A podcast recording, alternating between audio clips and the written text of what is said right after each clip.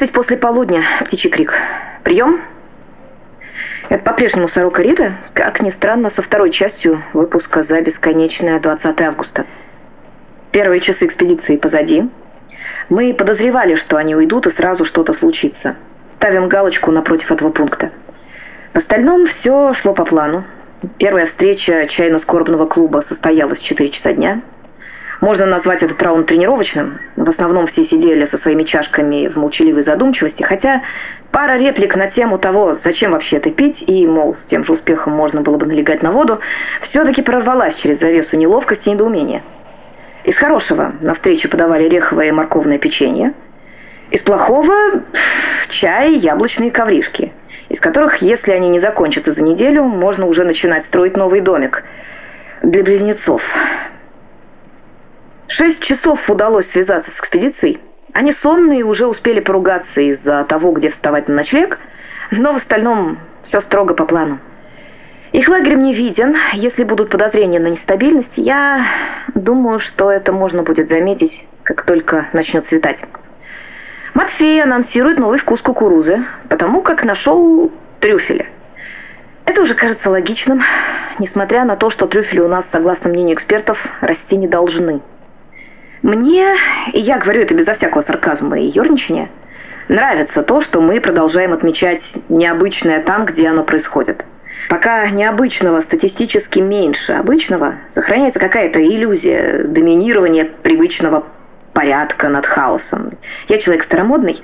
Мне нравится думать, что хоть что-то от понятного мне мира сохраняется и продолжает функционировать. Вернемся к трюфелям. Йорнсон взялся за производство масла, так что происходящее можно считать коллаборацией двух именитых продуктовых брендов. Это прекрасная новость для тех, кто сейчас сможет есть грибы.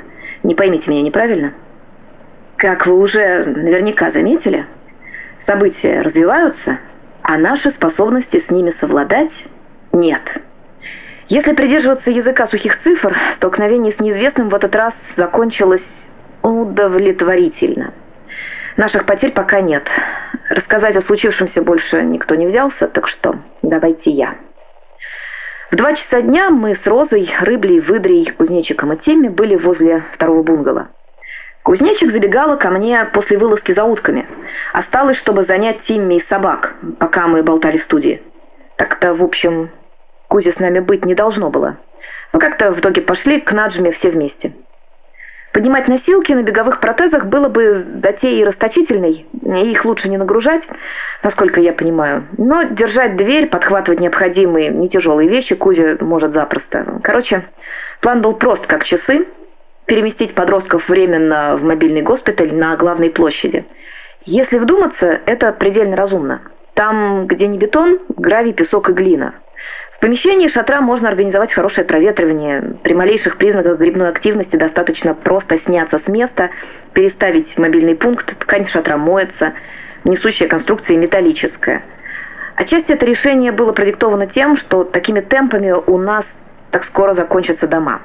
Можем ли мы продуктивно справляться с видами плесени, которые возникают там, где близнецы задерживаются дольше, чем на несколько дней, еще пока непонятно – Десятое мы приводим в порядок уже пару недель, и стало, конечно, получше, но можно ли туда заселять кого-то? Большой вопрос. Мобильный госпиталь был смонтирован сразу после старта экспедиции, пока народ еще не разошелся. С таким количеством рук вышло им неожиданно быстро, и теперь нужно было перенести близнецов. По сути, на площадь. Когда мы пришли ко второму бунгало, мы не смогли поверить своим глазам. В смысле, знаете, я же туда шла с заплечной корзинкой. Мне обещали сумасшедшее разнообразие. Удивительно, что кто-то в птичьем крике еще в состоянии удивляться тому, что я надумала заодно пособирать там грибы. Роза практически возмутилась этому факту. Хотя кому это могло сделать хуже? Возле каланчи, скажем, опята не растут, а гулять за ними мне мешает работа. Я же занимаюсь мониторингом весь световой день. А еще надо подготовиться к выпускам, текст для которых я всегда пишу заранее. В общем, шла я за грибным разнообразием, но я мало что знала о грибном разнообразии. Участок перед бунгало, как и сам домик, были покрыты неравномерной кожистой чешуей, и это все были грибы. Вид у домика был чудовищно болезненный. Не уверена, что после такого оправляются, его словно сожрали заживо.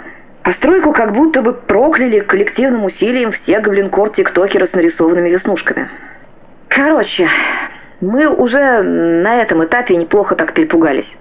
Даже странно, что на фоне этого буйства природы мы заметили на участке совсем рядом с дорожкой холмик, такую годовалую двухлетнюю компостную кучу в цвету, которой вроде не было прежде. И вот выносим мы первую девочку, несут ее Наджма и Джон, проносим мимо этой кучи и понимаем, что что-то не то. Вот что-то с этой кучей происходит – но понимаем с задним умом, что ли. Не придаем этому какого-то значения, просто провожаем первые носилки недолго, по инерции. И, по счастью, Тимми с собаками увязывается за Наджмой, а мы втроем с кузнечиком и Розой идем в дом и забираем вторую девочку. В доме, кстати, совсем было мрачно. Разноцветные пятна плесени, какие-то мелкие поганки, или как их там, похожие на папилломы, на желтых обоях выглядели еще более тревожно и нездорово, чем ассорти снаружи. Мы выходим, и утыкаемся на выходе в нечто.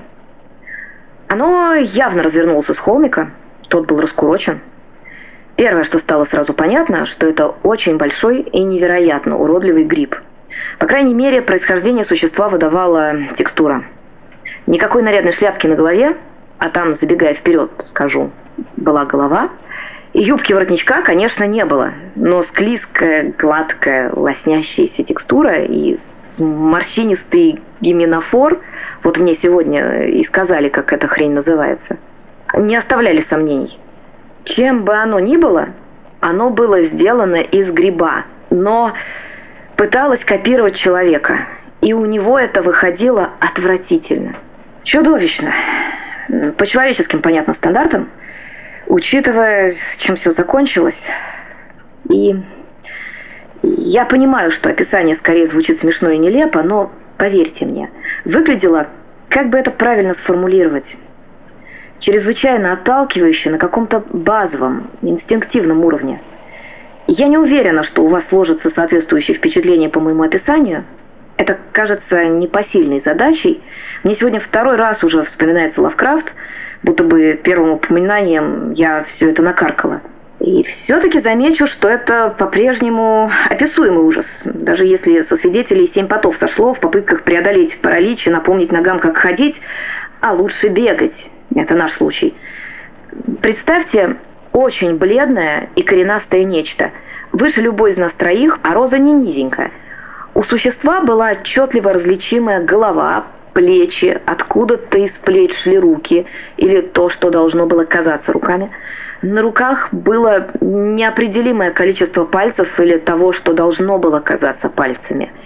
И у существа было лицо. Не уверена в том, был ли там нос. Лицо было бугристое, и эти бугры как бы намекали на какой-то рельеф. И издалека это можно было бы спутать с лицом. Поперек была прорезь, подразумевалось должно быть, что она там изображает рот – Иногда она беззвучно приоткрывалась, но внутри разреза была все та же белесая, рыхлая, грибная плоть. На лице были глаза, над прорезью рта, как положено, и мне кажется, они были именно глазами. Я даже уверена, потому что они двигались, и, судя по точности движений, следили за нами. Но это были не человеческие глаза, а скорее как будто бы глаза ракообразного, креветки или рака. Такие водянистые, мутные, темные шарики на ножках. И когда я зачем-то стала присматриваться к рукам, стало понятно, что они тоже были усеяны, как попеломками, этими подвижными глазками. И это было по ощущениям, наверное, самое неприятное открытие часа. У фигуры было подобие ног, но они буквально вросли в землю – Половых органов не было, но тело тоже было в небольших буграх, как будто бы их создатель имитировал наличие какого-то функционального рельефа, без понимания причин, которые бы диктовали необходимость этого рельефа в первую очередь. Как будто совсем юная и неопытная, чтобы не сказать примитивная нейросеть пыталась нарисовать человека из того, что было. А были только эти грибы и эти глазки, тоже, в общем-то, похожие на грибы. Вот Такое нам встретилось прямо на выходе из дома. Мы втроем офигело смотрели на эту штуку несколько минут. С хронологией в моем рассказе будут сложности, потому что ощущение времени в таких ситуациях у меня лично ломается. Мне показалось, что мы бесконечно долго пялились. И тут кузнечик вскидывает ружье. Молча. Поначалу нам с Розой кажется, что она нас просто страхует. Мы начинаем обходить гриб по газону с другой стороны дорожки, хотя нам уже чудится, что и оттуда, из-под земли, сейчас вылезут эти глазастые псевдоруки и начнут нас хватать. И когда мы начали обходить эту химеру, я не знаю, надо как-то назвать это явление, чем бы оно ни было. Химера подняла свою конечность, выставила вперед свой длинный палец, как минимум один длинный, почти человеческий палец у нее на правой руке нашелся. И направила его на нас. И провожала нас этим плавным указующим жестом, пока мы просто пытались ее обойти. Между нами была какая-то пара метров, может меньше. И... Черт его знает, что случилось. Возможно, у кузнечика сдали нервы. Мы не общались больше после того, что произошло, так что ее версия событий, вероятно, подъедет позже. Мы уже, считай, обошли существо, когда поняли, что кузнечик не перестает целиться в него. Мы... Я, в общем-то, Роза молчала и, думаю, была на стороне любой из нас. Попросила кузнечика плюнуть на эту штуку и делать ноги. Но у кузнечика с местной флорой и фауной были свои счеты. И ее было сложно не понять тоже. Я не решилась встать на защиту Химеры. Мне сейчас нравится думать, что я просто уцепилась за ручки носилок. Не хотела лишать их мобильности. Грибы же явно пришли за близнецами. И пальцем Химера точно показывала на девочку. Ну, мало ли. И все время, пока мы разговаривали с кузнечиком, Роза и я продолжали уносить девочку все дальше. И я еще надеялась, что наши валькирии увидят, что мы в безопасности и успокоятся. Но вообще, откровенно говоря, я просто не смогла взять на себя ответственность и основательно перепугалась. И Кузя все это время могла быть права, изнутри вообще трезво оценить ситуацию сложно. Короче, я ее не остановила, и она открыла стрельбу.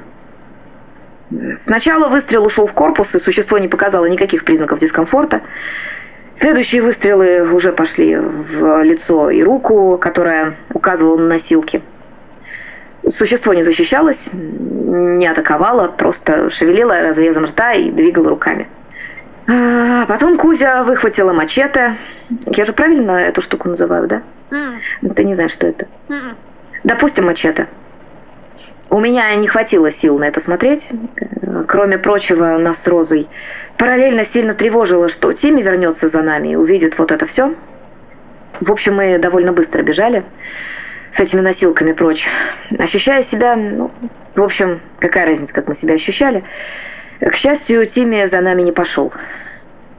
Если я приблизительно понимаю, как сама отношусь к случившемуся, да и то очень приблизительно, больше иррационально, опираясь на какие-то внутренние убеждения, которые в дикой природе не очень-то работают, то какую позицию занимать и как что-либо сформулировать с позиции средства массовой информации, я не понимаю совсем.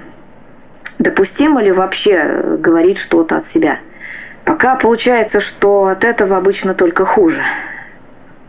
А, проблема не только в том, что мы убили Химеру, чем бы она ни была. Кузнечик тут дольше меня, и из ее опыта, если что-то не бросилось на тебя сразу, вероятнее всего оно бросится на тебя позже. Лично я и гриб тот злополучный не спасла, и кузнечика оставила один на один со всем этим, а сама ручки умыла. Ни два, ни полтора, ни вашим, ни нашим, и всюду один вред, никакой пользы. И, конечно, рассуждать теперь об этом с умным видом... Не надо. Пей чай. Только что сама жаловалась, что твоя болтовня только делает хуже. Это все сейчас какое-то бесполезное посыпание головы пеплом.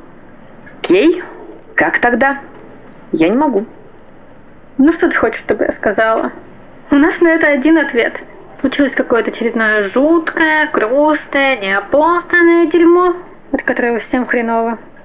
По-моему, неплохо уже то, что мы пытаемся это обсуждать. Даже если выходит как попало.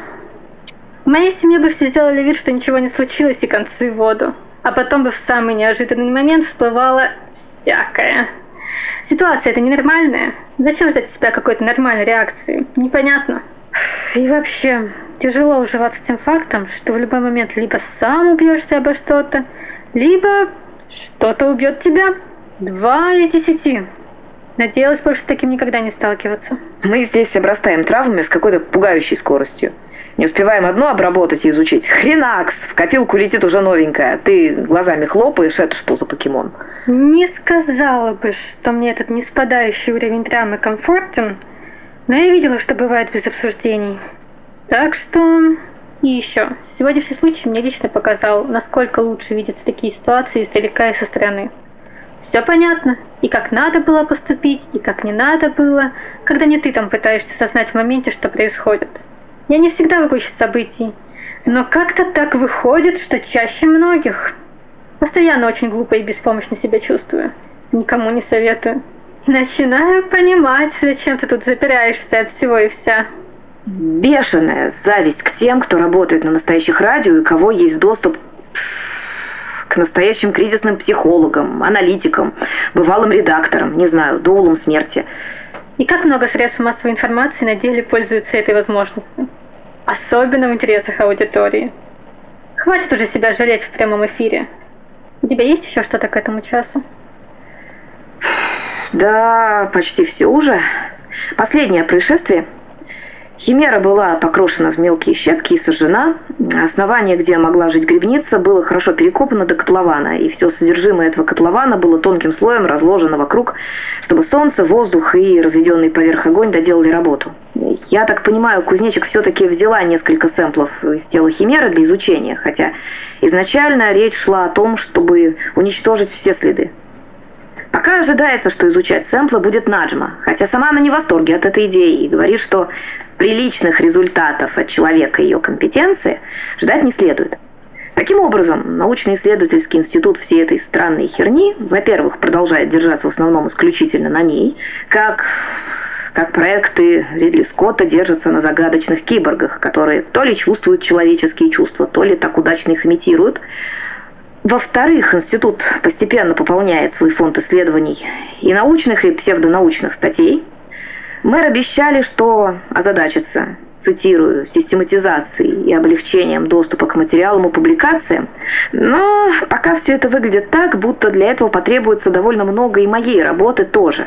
Потому эта задача даже не на другой день, а на какую-то другую эпоху, в которой мы все будем мудрее, спокойнее и свободнее. Я, например, поняла, что недосып меня не как работницу не делает лучше ни как человека. И будем надеяться, что дело в недосыпе. И договорилась с Юй. Спасибо, Юй. Пожалуйста. Она возьмет утреннюю смену на каланче, а я спущусь в свою уютную конуру в поселке и просплюсь. Может быть, даже отмокну в ванной. Все та же вездесущая Наджма наскребла мне из неприкосновенного запаса снотворное – Думаю, когда она увидела сегодня Розу Кузнечика и меня вот с такими вот лицами, то была готова вручную вырубить нас, если бы пришлось. В общем, я, пожалуй, действительно уже ничего сегодня дочитывать не буду и обсуждать не стану. Мы проверили с Юй студийный аппарат, сигнал есть, осечек быть не должно, а с вами встретимся завтра днем, а, часа в два, для того, чтобы провести дневной выпуск. Таким образом, оба следующих сеанса связи с экспедицией на Юй. Со злобным дятлом. Лучший позывной, честное слово. Это все потому, что я его придумала. Факт. Отбой.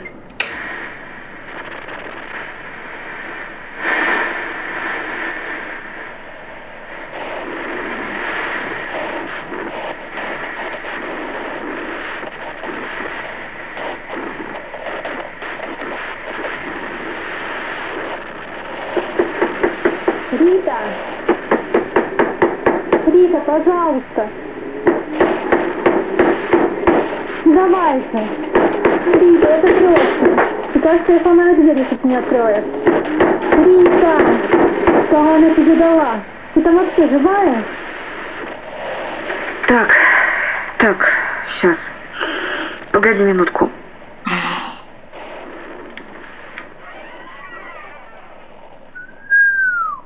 Я не знала, что сон может сотворить такое с человеком. Который час? Пол одиннадцатого. Нам надо пошевеливаться. Ты только что звучало так, будто мы горим и тонем одновременно. Мы горим и тонем. Все верно. Насколько интенсивно по шкале? Горят и тонут, в первую очередь, люди в экспедиции. Но они пока об этом не знают. И в этом проблема. Одевайся и давай свою рацию, если она живая и заряжена. Какую рацию? Я не хотела вчера поднимать эту тему, но твои спонтанные выходы в эфир крайне несвоевременные, надо отметить, но очень ценные для драматургии, спалили тебя на месте.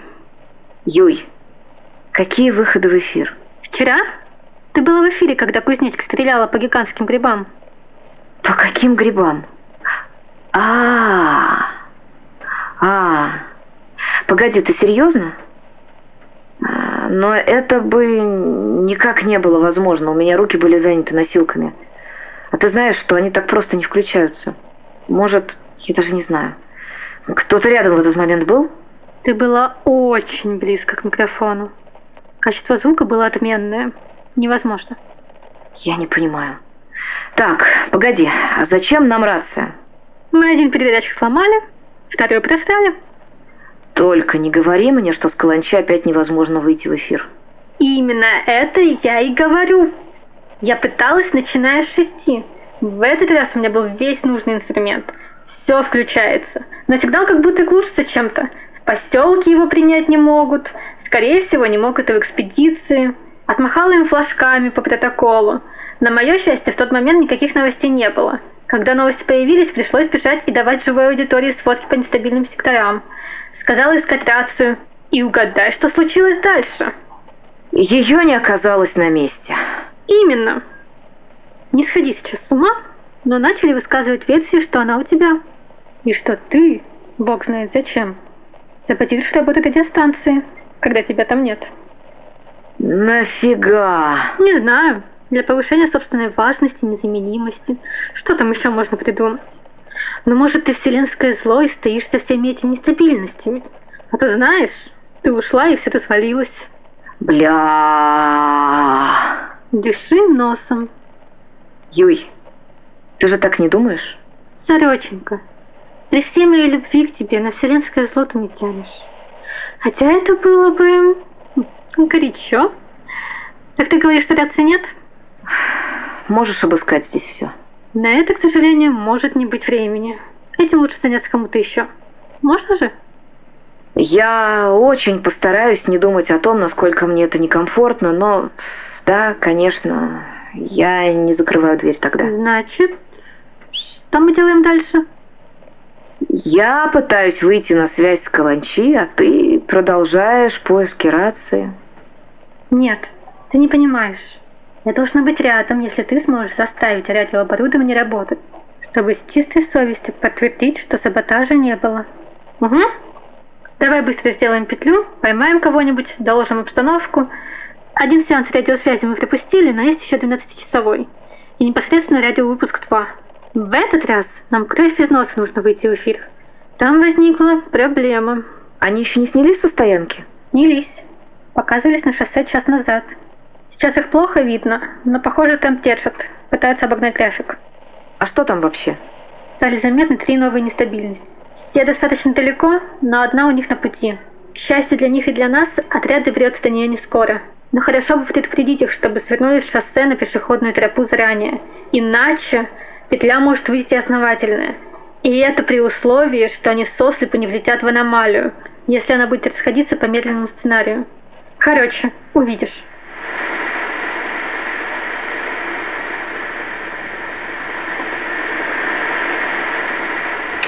Птичий крик.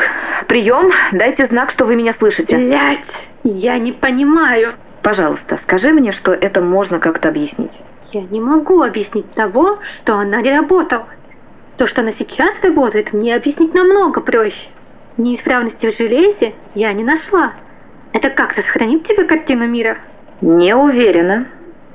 Но мы в эфире. Но мы в эфире. Можешь попробовать с ними связаться? Я уже ничего не знаю.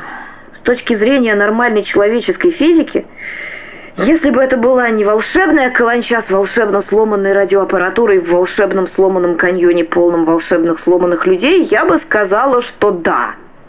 Вчера все получалось. Пытаться надо в любом случае. Именно так. Сука! Что? Сейчас. Сейчас, подожди. Мне надо подумать. О чем тут думать? Через минуту или две я отвечу тебе на этот вопрос. У тебя в термосе и остался чай? Можно мне? Конечно, но... Минуту.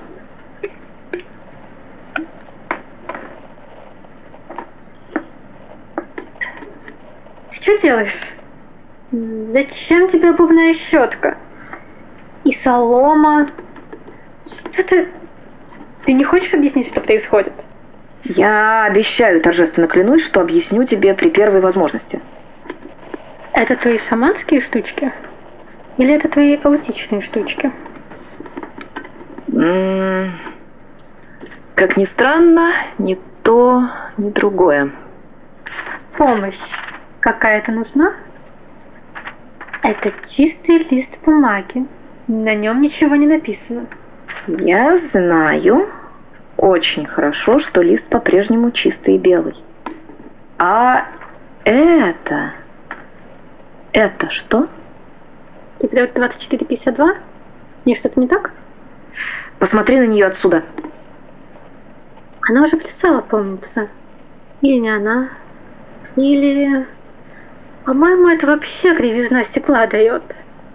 Потому что я поворачиваю голову или отхожу в сторону, и она прыгает влево. Это не стекло. Пошли на балкон.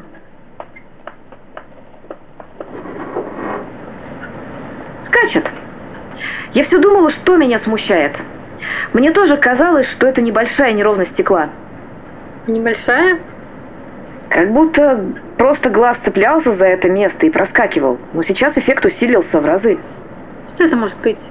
Какая-то оптическая иллюзия? Похоже на то. Или вот еще.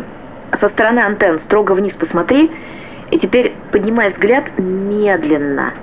На ручей и дальше к реке. Это же то место, с которым у тебя были проблемы? Я тебе клянусь, не было так раньше.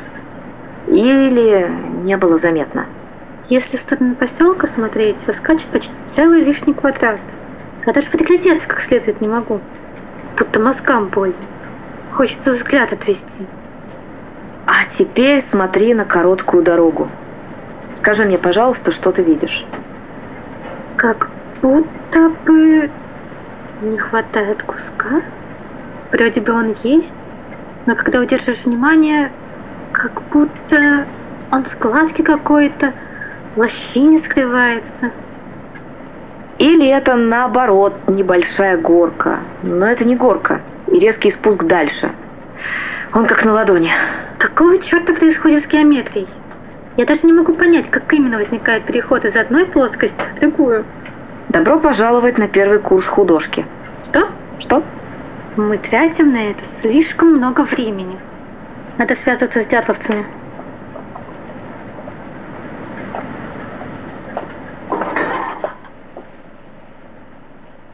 Это очень важно. Вероятно, важнее экспедиции. Смотри, если это такая специфическая оптическая иллюзия, то мы не можем с уверенностью сказать, в каком конкретном месте происходит нестабильность.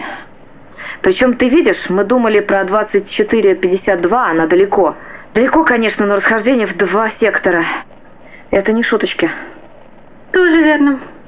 Вопрос прежний. Что мы будем делать? Сорока вызывает дятла. Злобного. Сорока вызывает злобного дятла. Прием. Молчат. Похоже, действительно экономят батарейки. А, вы же перемигивались с утра. У них нет повода думать, что что-то не так. Блин. Сейчас мне уже кажется, что три раза в сутки слишком мало. Отлично бы хватило и на больше. Для меня еще задним числом дошло, что они могут не очень хорошо понимать сигнальную систему. У карты, как назло, из них никто не дежурил. И значит, практики толком не было. Есть вероятность, что что-то сложное мы им так не объясним. Недочет. Но кто ж знал? Фонарь, похоже, не видит, кстати. Я сначала им пыталась. Предполагаю, слишком солнечно. У тебя совсем не прожектор, а надо бы для таких случаев поставить именно прожектор. Четыре есть в главном здании. Если озадачимся, можем уложиться в час. Потом. Почему? Радиоаппаратура работает. Сеанс меньше, чем через час. А если снова перестанет? Кто обшаривает мои апартаменты? Джон с Розой. Это что? Ты же не любишь обниматься. Терпеть не могу. Спасибо тебе за все. Ты какая-то странная сегодня. Короче, я буду все равно пытаться связаться с дятлом прямо сейчас. На крайняк ждать 12. В 2 они в любом случае будут ловить радиоэфир. Не отсюда, так от вас сигнал примут. Параллельно ты пойдешь... Мы сейчас коротким путем шли сюда, верно? Ты со включенным приемником и блокнотом пойдешь от меня в сторону поселка. Где кусок начинает визуально выпадать? У прогалины? Это у нас что? 129, а, 88. Вот до прогалины. И подробно описывать наблюдение. Птичий крик. Вы нашли рацию? Нет, они не нашли рацию. Очень прошу, ищите ее сейчас, как никогда ничего не искали. Дело срочное и важное. И еще одна вещь. Две. Нет времени объяснять. Несмотря на все вышесказанное, очень при этом надо, чтобы к каланче в нашу сторону кто-то быстренько прошелся, буквально до склона. Не дальше. Это раз. И пусть кто-то останется дежурить у карты. Это два. Договорились? Ты им или мне? Всем. В поселке дали добро. Ох, ничего же себе. Смотри. Два сразу. Круто. Такое когда-нибудь было? Я только-только начала их видеть. Это мой второй и третий. Так что понятия не имею. Я впервые вижу Левиафана вдвоем. Хотелось бы думать, что это добрый знак, но... А зачем я куда-то пойду? Хочу посмотреть на эту штуку сверху, пока ты будешь стоять рядом с ней и смотреть на нее снизу. Как минимум, надо научиться распознавать ее как можно скорее. Мы не знаем, насколько она может быть опасна. Для вдумчивых экспериментов еще будет время, но пока, пока мне все видно, до ближайшего сеанса связи надо успеть понять, нет ли такой же ерунды по маршруту движения экспедиции. Пожалуй, логично. Тогда вот тебе блокнот, ручка, а я продолжу.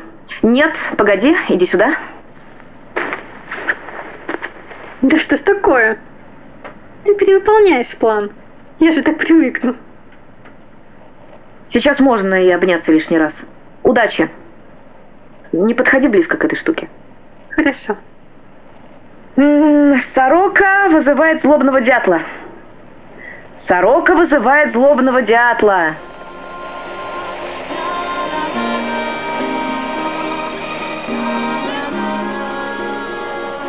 Привет, это Катинкарт. И я зашла сказать, что следующая серия уже через неделю.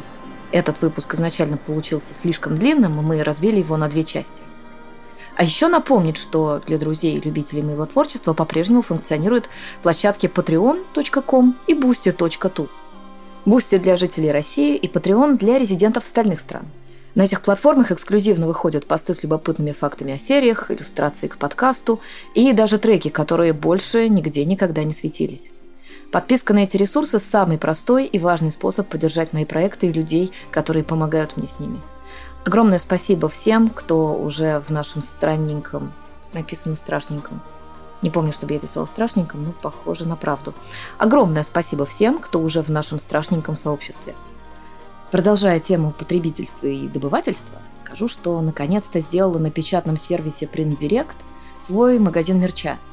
Собственная доставка сервиса делает его доступным для большинства городов России – Ознакомиться с ассортиментом и выбрать что-то по вкусу и бюджету можно на katinkart.printdirect.ru.